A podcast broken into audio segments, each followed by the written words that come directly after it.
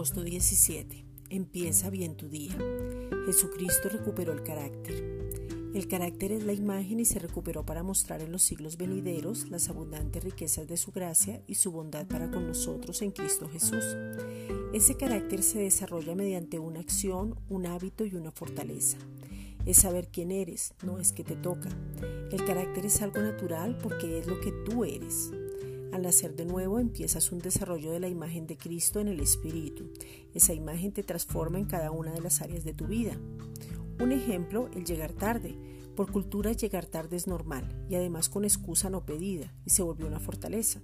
Hoy quiero decirte que en Cristo tú tomas autoridad sobre el manejo del tiempo y esto requiere de disciplina, la puntualidad y eso va a hablar de tu carácter.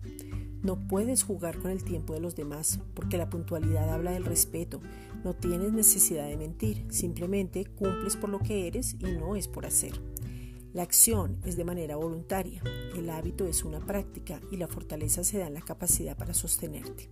Romanos 8:29 porque a los que antes conoció también los predestinó para que fuesen hechos conforme a la imagen de su Hijo, para que Él sea el primogénito entre muchos hermanos.